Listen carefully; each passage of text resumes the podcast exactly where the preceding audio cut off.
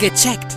Der Gesundheitspodcast vom Apothekenmagazin und aponet.de. Herzlich willkommen, ich bin Uli Harras und verbunden mit der Chefredaktion von aponet.de und das Apothekenmagazin mit Peter Erik Felzer. Hallo Herr Felzer. Hallo Harras, ich grüße Sie. Reizdarm ist unser Thema. Mhm. Und das ist eine Volkskrankheit, stimmt das? Es haben viele Millionen Menschen, das stimmt schon. Man weiß es nicht genau, weil die Dunkelziffer ist sehr hoch. Äh, das perfide am Reizdarm ist ja, äh, man findet keine organische Ursache für die Beschwerden. Und äh, da sind viele Patienten zumindest über viele Jahre immer eher in diese Psychoecke gesteckt worden, weil die mhm. Ärztinnen und Ärzte sagten, ja, wir finden ja organisch nichts und äh, die Leute hatten aber natürlich die Beschwerden. Deswegen äh, ist dort noch, ist es immer noch ein Tabuthema und viele Patienten, Patienten fühlen sich noch nicht immer so richtig ernst genommen mit ihren Beschwerden. Deswegen gibt es da eine sehr große Dunkelziffer.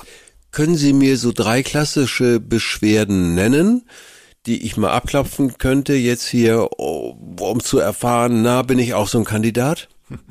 Es gibt ja nicht das Reizdarmsyndrom, also die hm. typischen Beschwerden. Es ist alles, was im Darm für Beschwerden sorgen kann. Es kann oh. Verstopfung sein, es kann Viel. Durchfall sein, es können ja. Krämpfe sein, es können Blähungen sein.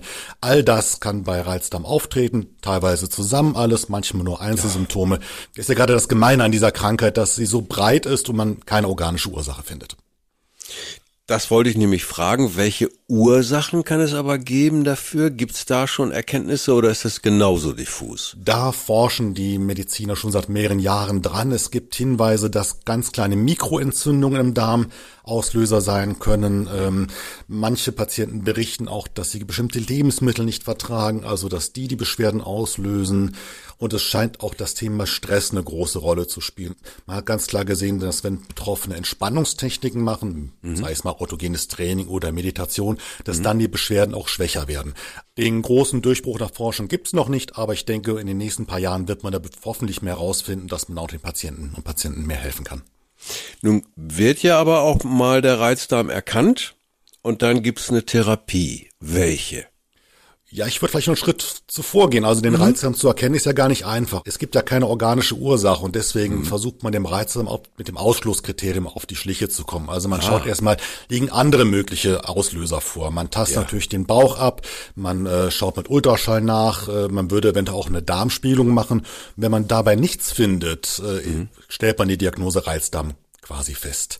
Die Behandlung richtet sich immer anhand der Beschwerden aus. Also mhm. wenn ich jetzt eine Verstopfung habe, mhm. nehme ich dann vielleicht ein Mittel, was gegen die Verstopfung wirkt. Wenn ich mhm. Durchfall habe, nehme ich Arzneimittel, die dagegen helfen und auch gegen Bauchkrämpfe dann entsprechende Präparate. Mhm. Das Positive ist, es gibt auch diverse Pflanzenpräparate, Heilpflanzenpräparate, die mhm. stehen auch in den Leitlinien drin, die sind also wissenschaftlich auch gesichert mhm. und die wirken oft gegen mehrere dieser Beschwerden. Das ist der große Vorteil dabei, dass da die Bandbreite einfach größer ist.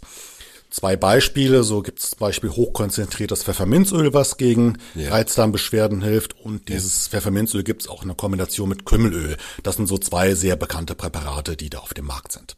Und die bekomme ich auch so in der Apotheke. Das heißt also, wenn ich mit diesen Beschwerden herumlaboriere, könnte ich auch zunächst mal sagen, okay, der gute Rat in der Apotheke, der hilft und auch die Präparate, die Sie eben genannt haben, die könnte ich ja jederzeit in der Apotheke bekommen.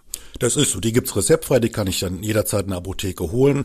Würde ich mal schauen, ob die mir auch helfen. Wenn die Reizdarmbeschwerden aber längere Zeit anhalten und sehr heftig sind, würde ich doch mal zum Är zur Ärztin oder zum Arzt gehen, um ja. das genau abklären zu lassen. Überflüssige Frage. Hm? Die gibt's ja auch. Hilft die richtige Ernährung? Natürlich. Das ne? kommt drauf an. Also es gibt diverse Ansätze. Ähm, Viele Patienten probieren einfach aus, mal ein bestimmtes Lebensmittel wegzulassen und ja. sie merken dann, dass dann die Beschwerden geringer werden. Ja. Aber man muss natürlich vor radikalen Diäten warnen, weil dann wieder der Körper zu wenig Nährstoffe aufnimmt. Auch ja. da bitte, wenn man seine Ernährung ändern möchte, vielleicht spezielle Reizdarmdiäten ausprobieren möchte, doch lieber mal die Ärztin oder den Arzt sagen, ob das so ganz vernünftig ist. Der Reizdarm, die unbekannte Krankheit, das, das, das unbekannte Wesen hätte ich beinahe gesagt. Nein, nein. Vielleicht haben Ihnen unsere Tipps und die von Peter Erik Felzer geholfen. Vielen herzlichen Dank. Bis zum nächsten Mal. Bis zum nächsten Mal, Haras. Tschüss. Vielen Dank fürs Zuhören. Vergessen Sie nicht, unseren Podcast zu abonnieren. Und viele weitere Tipps und Informationen für Ihre Gesundheit lesen Sie online auf www.aponet.de und alle 14 Tage im Apothekenmagazin, das Sie kostenlos in Ihrer Apotheke bekommen.